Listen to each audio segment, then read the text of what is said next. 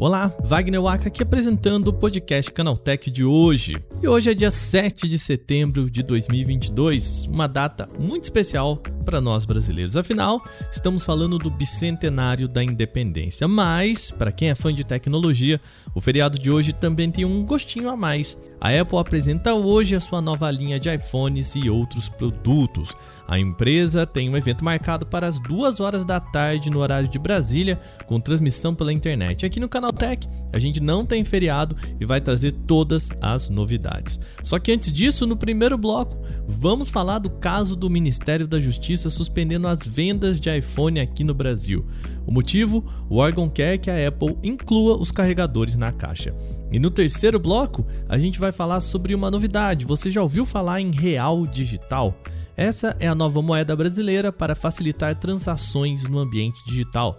A gente explica qual a ideia e para que ela serve. Começa agora o podcast Canaltech, o programa que traz tudo o que você precisa saber do universo da tecnologia para começar o seu dia.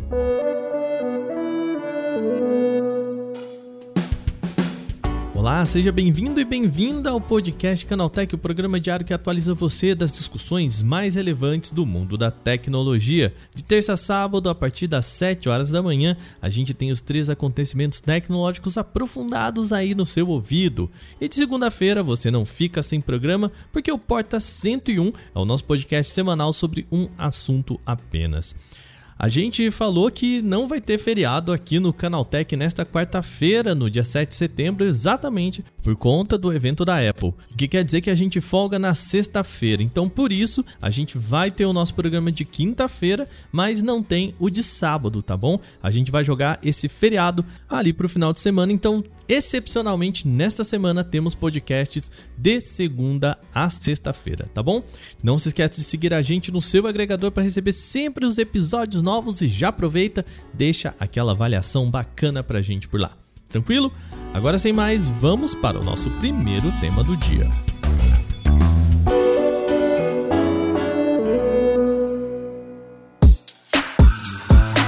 Às vésperas do evento da Apple, o Ministério da Justiça determinou a suspensão da venda de iPhones sem carregador aqui no Brasil.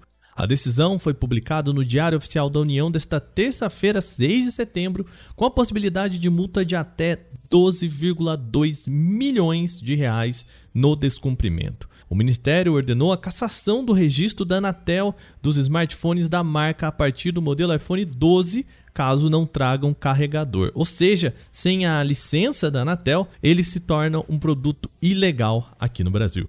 A notícia tem uma relação direta com o lançamento dos novos modelos. Ao site Tecmundo, o Ministério confirmou que a medida também vai afetar lançamentos previstos da Apple para o Brasil, ou seja, é possível que o mesmo problema aconteça com os iPhones 14, caso sejam lançados aqui sem carregadores na caixa. Bom, já começamos com notícia quente aqui no nosso programa. Hoje eu vou convidar o nosso repórter Victor Carvalho, nosso principal especialista em Apple, para comentar esses movimentos pré-evento da Apple e para a gente já começar o nosso esquenta. Então, no primeiro bloco, a gente fala sobre esse cancelamento e no segundo bloco, a gente fala sobre o que esperar do evento de logo mais às duas da tarde. Então vamos lá bater um papo com ele, Victor Carvalho, nosso especialista em Apple aqui do Canaltech. Victor Carvalho, Seja bem-vindo, querido, pela primeira vez aqui no nosso podcast, tudo bem? Tudo ótimo, muitíssimo obrigado pela, pelo convite. Hoje, hoje animado, animado, quero saber. Um dia cheio para quem gosta de iPhone, porque vem muita novidade por aí. É, pra gente, certamente sem feriado hoje aqui no Brasil, mas vamos lá. Antes da gente entrar já no evento de logo mais aqui, a gente teve uma surpresa, então não tão surpresa assim que a gente já vinha vindo Procons falando sobre isso, mas o Ministério da Justiça determinou suspensão imediata das vendas de iPhone sem carregador. Conta pra gente, foi uma surpresa mesmo? É o que que aconteceu que o Ministério da Justiça resolveu isso já de véspera do evento. Exatamente. Como você disse, vários PROCONs por todo o Brasil já vinham mutando a Apple e dando razão para o usuário né, que comprou um celular. O que o Ministério da Justiça fez agora foi dar um ultimato para a Apple. você tem que começar a vender iPhones com carregador incluso na caixa. A Samsung, por exemplo, na segunda-feira já determinou que toda a linha de dobráveis, o Galaxy Z Fold 4 e o Z Flip 4, chegarão no mercado com carregador na caixa. Então, me parece que a Samsung já sabia disso e a Apple acabou sendo suspensa. A, a gente aqui no podcast já falou de. Acho que já teve uns três programas em que eu falei de casos de multa da Apple, da Samsung. Os Procons estão realmente em cima. Por conta desses últimos movimentos, né? A gente tava sempre tá tudo bem. A Apple e a Samsung vão continuar fazendo isso, vão continuar pagando essas multas, porque no final das contas ainda é vantajoso, né? E agora o Ministério da Justiça foi mais incisivo nessa, nessa decisão. Vamos ver qual, qual que é o movimento da Apple agora, né? A, a Apple ainda pode recorrer a isso ou não? Já é uma decisão? Ainda existe medida que eles podem fazer? A Apple ainda não deu nenhum pronunciamento oficial e o Ministério da Justiça também não falou nada a respeito disso, mas então, e com, com o evento acontecendo já agora em cima, né? Foi, foi um dia antes do evento. Véspera de feriado ainda, né? Exatamente. Eu acho que até o fim do mês de setembro a gente vai ter desenrolado essa história. Então é, é seguir acompanhando para ver. Pois é, lembrando, né, que essa informação foi publicada no Diário Oficial da União, né? Então é uma informação oficial. O, o Dow de terça-feira, dia 6 de setembro, também conhecido como ontem, para você que está ouvindo esse podcast no dia do lançamento, mas a gente ainda precisa saber o que, que qual que é a posição da Apple em relação a isso.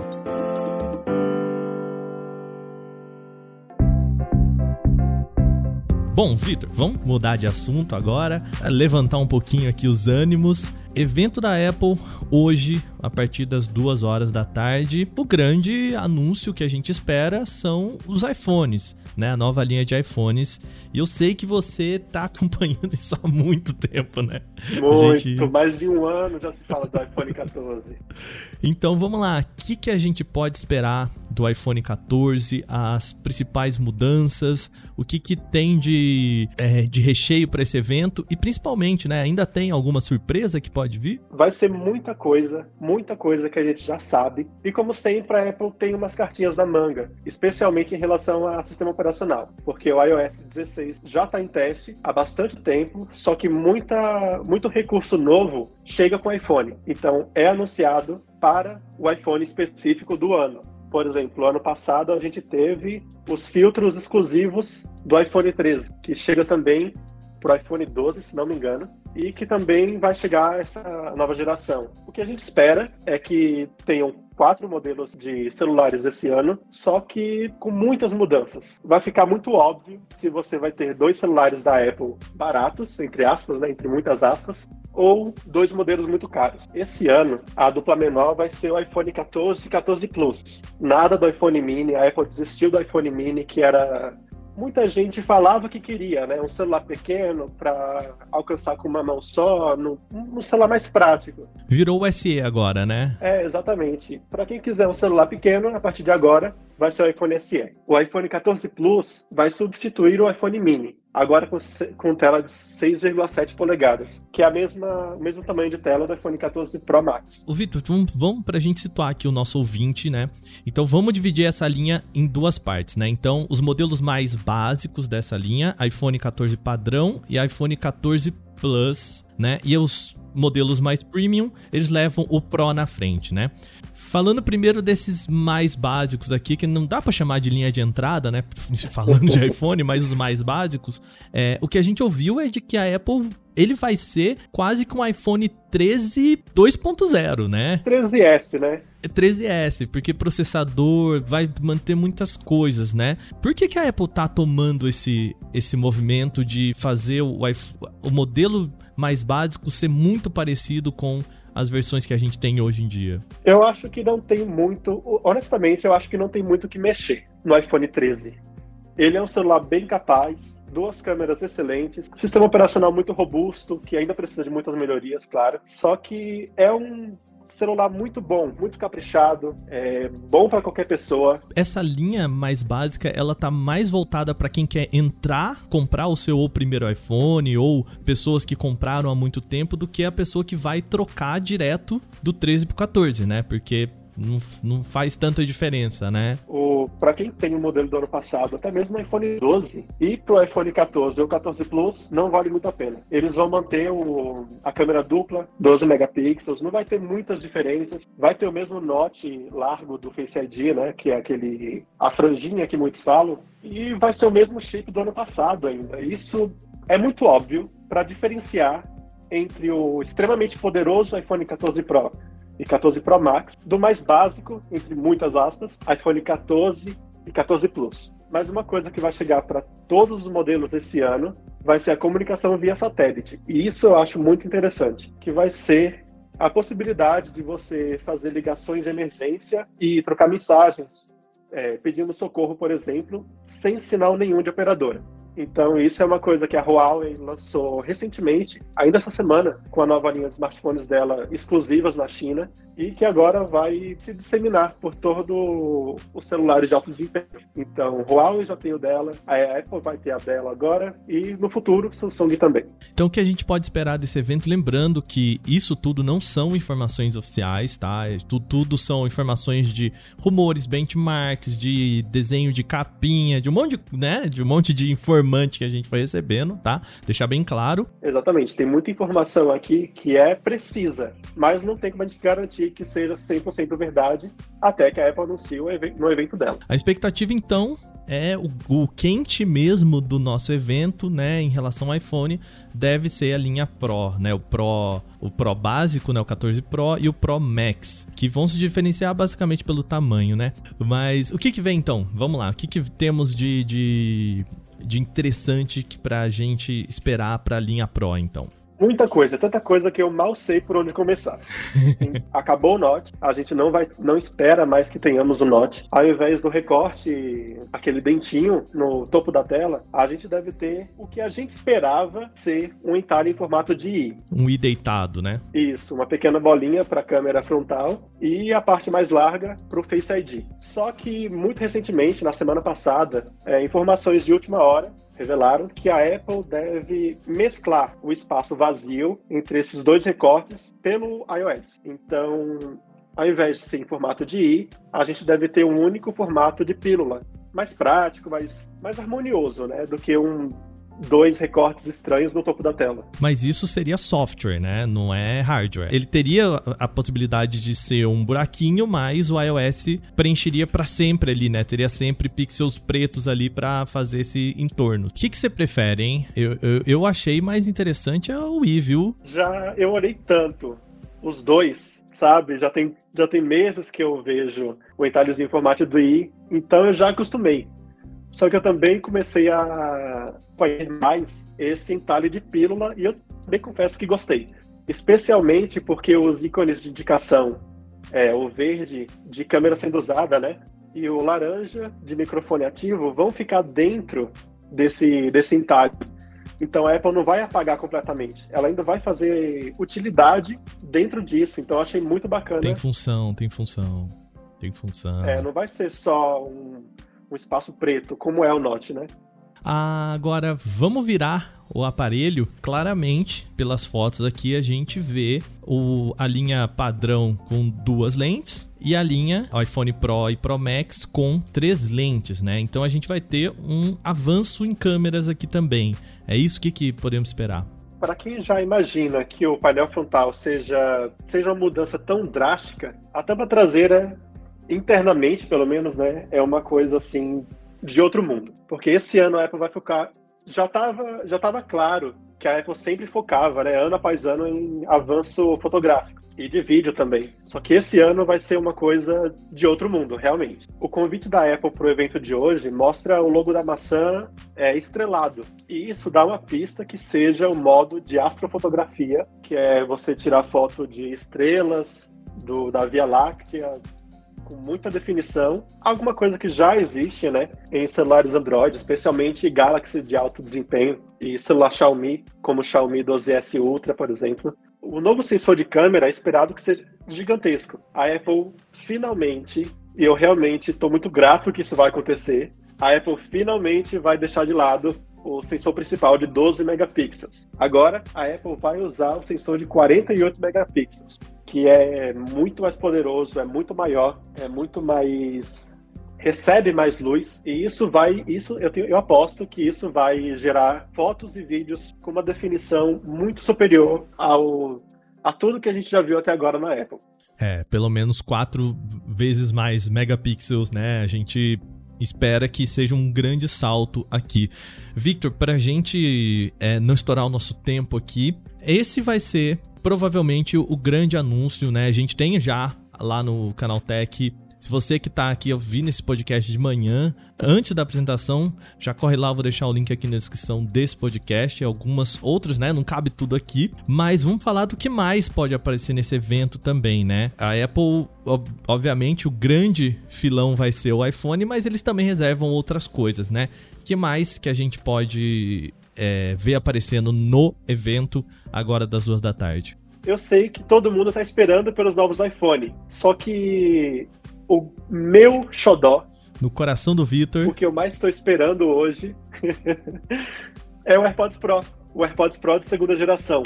O primeiro, a primeira geração, eu tenho o, primeiro, o modelo de primeira geração, eu carrego ele todo santo dia. E já foi lançado em 2019 e já passou da época da Apple anunciar uma segunda geração. É, três anos aí, né? Exatamente, bastante tempo. E ele vai chegar também com bastante novidade.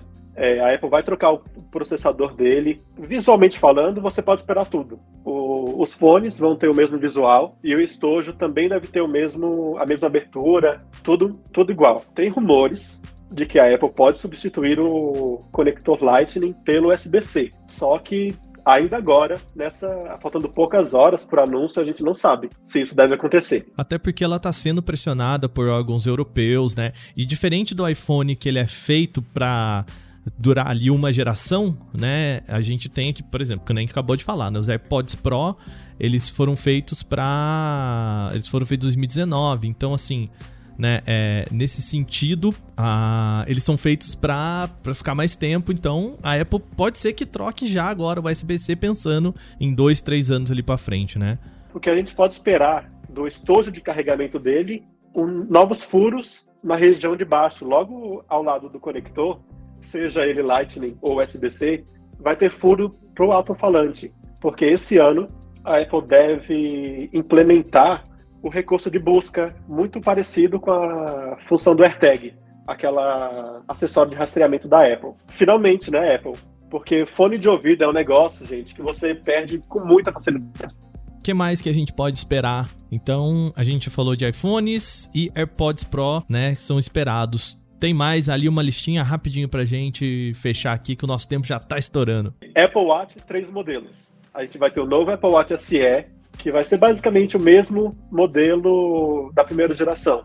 Só que atualizado, mesmo tamanho, novo chip. Talvez a gente receba a tela sempre ativa, né? O Always On Display. Depois dele, depois do Apple Watch SE, a gente deve ter o, o Series 8, que ganhou, que no ano passado, né? O Apple Watch Series 7 foi redesenhado, completamente, quase completamente redesenhado, com uma tela mais curvada, novos tamanhos de 42 e de 45 milímetros, que devem ser mantidos. E pela primeira vez, a chegada do sensor de temperatura corporal, transformando o Apple Watch num termômetro, para quando você tiver febre, ele alertar, especialmente nessa época né, de, de Covid, então é importante você ficar atento aos sintomas. Por fim, não teremos só dois modelos de Apple Watch esse ano, porque a Apple deve apresentar a grande novidade, o Apple Watch mais caro já feito. Só que diferente do que muito, muita gente imagina, esse modelo vai ser voltado para esportista. Vai ter bateria maior, vai ter tela maior, vai ter um visual que lembra um Apple Watch Series 8. Vitor, então vamos lá convidar as pessoas a partir das duas horas da tarde no horário de Brasília, né? O evento ele acontece lá na Califórnia, às 10 horas da manhã do horário local, né? Duas horas da tarde aqui, com transmissão ao vivo. A gente vai acompanhar. Eu vou deixar para você aí onde que o pessoal pode acompanhar então com a gente, ficar ligado em todos os as novidades, acompanhar junto com o Canaltech aqui? O que, que a gente tem programado? Me conta. todas as novidades em primeira mão e logo em seguida tudo dissecado no Canal Tech. Perfeito, então, a partir das duas horas da tarde, fica ligado aqui no Canal Tech. Eu vou deixar o link aqui na descrição desse podcast sobre tudo que a gente já sabe até o momento. Vitor, obrigado por vir aqui, bater um papo com a gente e bom evento hoje, hein? Eu que agradeço e bora lá, né? Daqui a pouco, falta pouco. Pois é.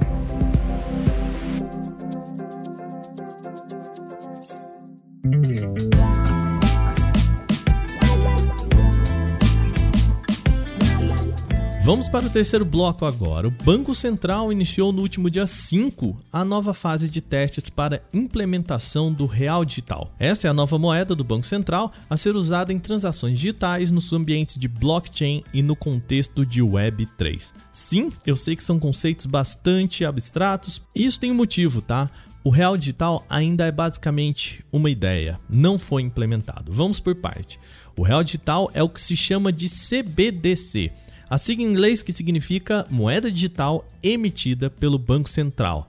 A ideia é que ela funcione de forma similar a uma criptomoeda, se aproveitando das facilidades de transação do meio digital. No ponto de vista do Banco Central do Brasil, ele é mais do que uma forma nova de pagamento, é uma expressão do, do real esse que você escutou agora é Fábio Araújo, coordenador da iniciativa do Real Digital do Banco Central do Brasil. Junto com uma infraestrutura para que você possa interconectar o sistema financeiro que a gente tem hoje em dia com os serviços financeiros que estão sendo desenvolvidos dentro da, da Web3, baseado em blockchain, baseado nessas novas tecnologias. Essa é uma palestra que Fábio deu durante a Febraban Tech 2022, um evento que aconteceu em agosto agora, organizado pela Federação Brasileira de Bancos, a Febraban. O que Fábio chama de expressão digital do real nada mais é que a possibilidade de facilitar transações em ambiente digital, Entretanto, não com foco na população comum, que já usa o Pix para isso,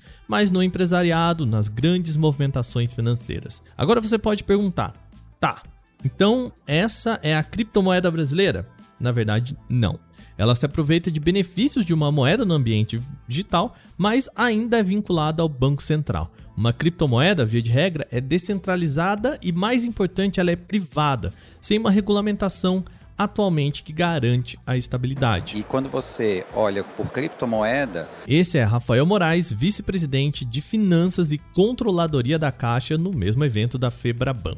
A criptomoeda era nada mais é do que um ativo financeiro e aí você tem uma valorização ou desvalorização a depender de oferta, demanda ou até de forma especulativa. Então, trazendo um exemplo aqui, que acredito que todos vocês devem ter visto recentemente, uma criptomoeda, acho que era Dogecoin, né, dependendo da especula foi, foi especulada por causa de um Twitter de uma pessoa pública.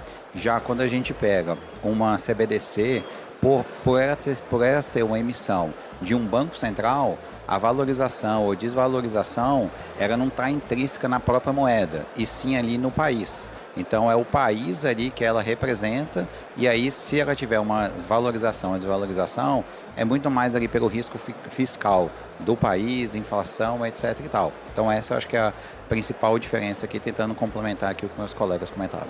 Agora a pergunta é, qual é a vantagem de ter uma moeda em um ambiente digital? Bom, uma vantagem que o Banco Central vê nesse caminho é a possibilidade de incluir a moeda em uma blockchain que seria a garantidora e validadora dessas transações. Um exemplo que o Fábio dá é para transações conhecidas como DVP, sigla em inglês para entrega contra pagamento. É quando você negocia um ativo, ou seja, vende um item. Com isso, você precisa confirmar essa troca, que uma parte enviou o dinheiro e a outra recebeu esse ativo.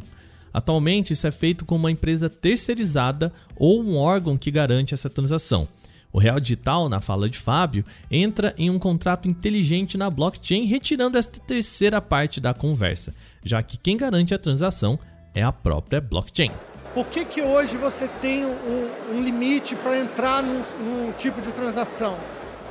Uma das coisas é que você tem que gerenciar um, um contrato que está por trás daquela transação. E aquilo tem um custo fixo. Se for um valor muito pequeno, não vale a pena oferecer aquele serviço. Agora, quando você escreve um protocolo dentro de um ambiente, não faz diferença se você está fazendo a transação de um milhão ou de um real.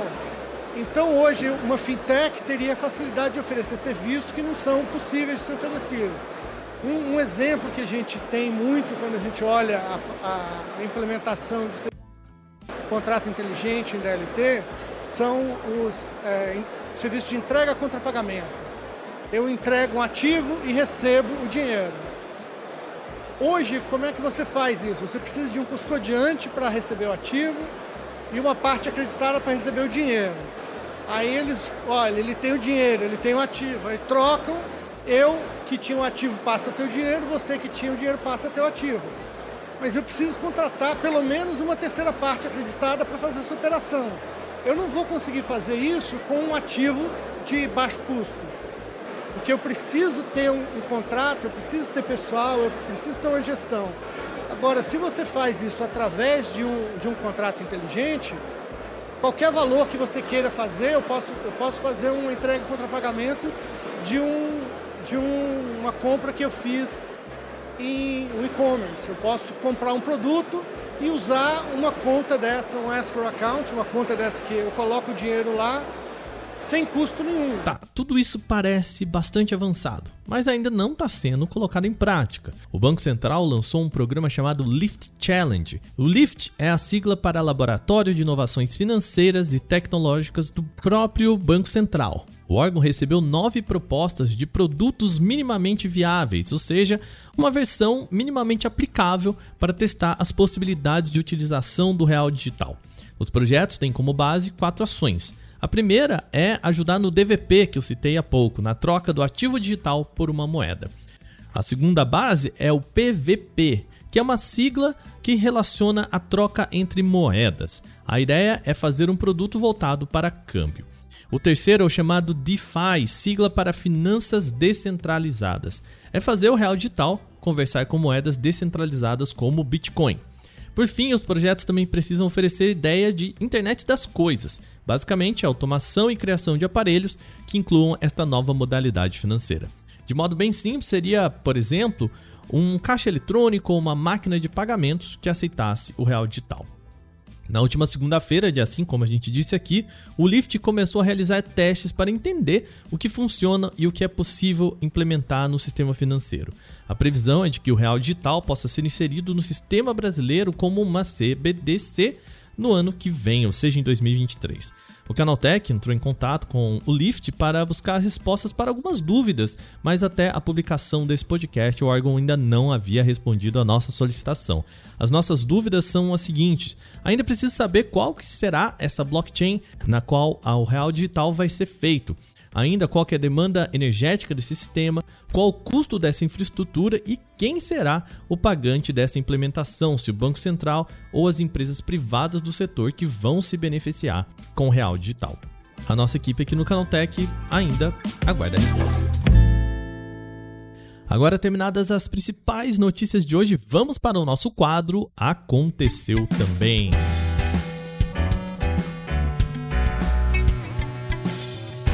O Aconteceu Também é o quadro em que a gente fala das notícias também relevantes, mas que não geram uma discussão maior. O WhatsApp trabalha para permitir que uma conta empresarial gerencie as conversas de todos os dispositivos vinculados. O recurso facilitaria o acompanhamento, por exemplo, de bate-papos por uma espécie de conta mestre capaz de monitorar cada celular ou computador cadastrado.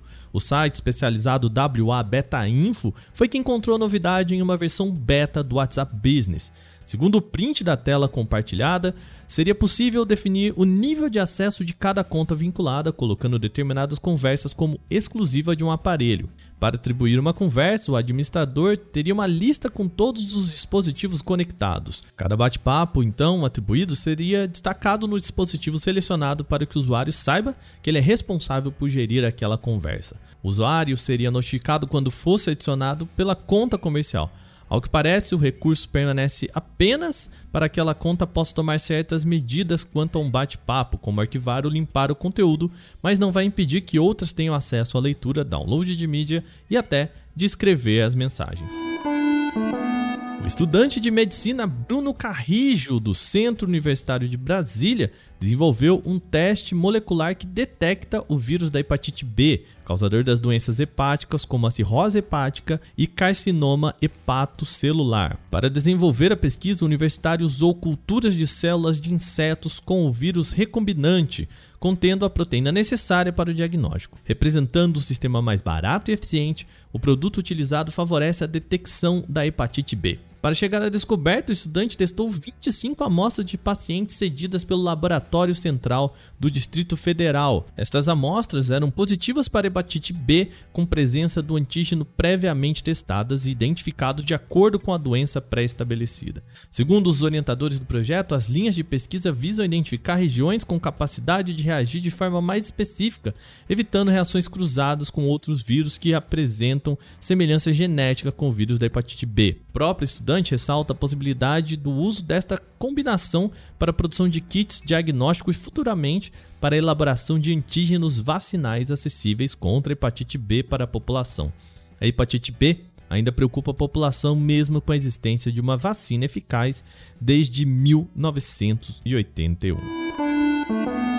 O TikTok negou ter sido vítima de um mega vazamento de informações. A empresa afirmou oficialmente que o volume de mais de 2 bilhões de entradas que surgiu no último final de semana não pertence à empresa. No banco de dados que foi publicado em um fórum cibercriminoso estariam dados de usuários, estatísticas de uso, cookies e tokens de autenticação, assim como detalhes de servidores da rede social e até o código-fonte dela. Em comunicado oficial, o TikTok afirmou que as alegações feitas pelo grupo chamado Against the West, que assumiu a autoria da intrusão, são falsas. O principal motivo para isso seria a localização de códigos de integração com o mensageiro WeChat em meio à programação da rede social. O TikTok afirma que jamais uniu os serviços do aplicativo de comunicação com outros indícios analisados por seu time de segurança indicando que o vazamento não pertence à empresa.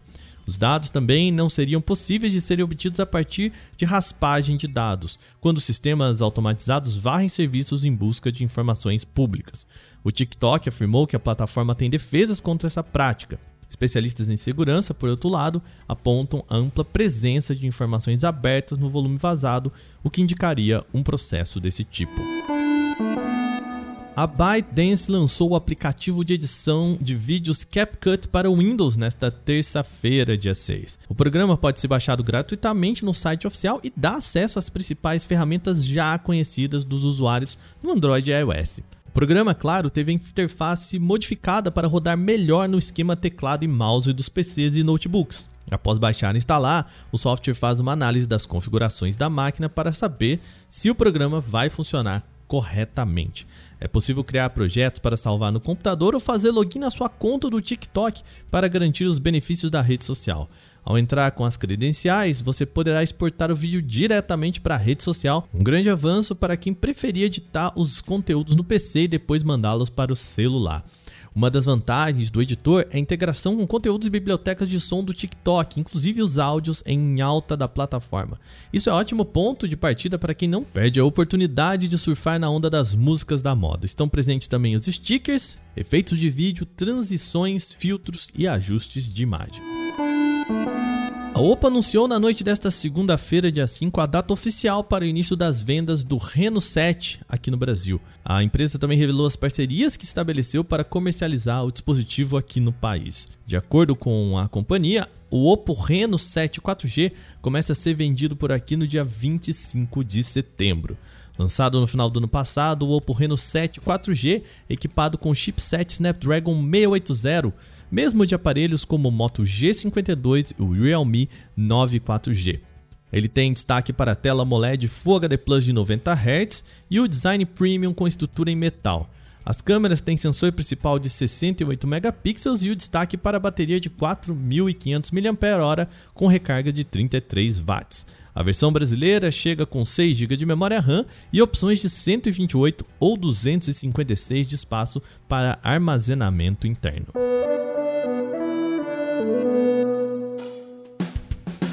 Bom, e com essas notícias, o nosso podcast Canaltech de hoje vai chegando ao fim. Lembre-se de seguir a gente e deixar aquela avaliação em seu agregador de podcast se você utiliza um. Sempre bom lembrar que os dias da publicação do nosso programa são de terça a sábado, sempre com episódio novo logo de manhã, às 7 horas, para acompanhar o seu café.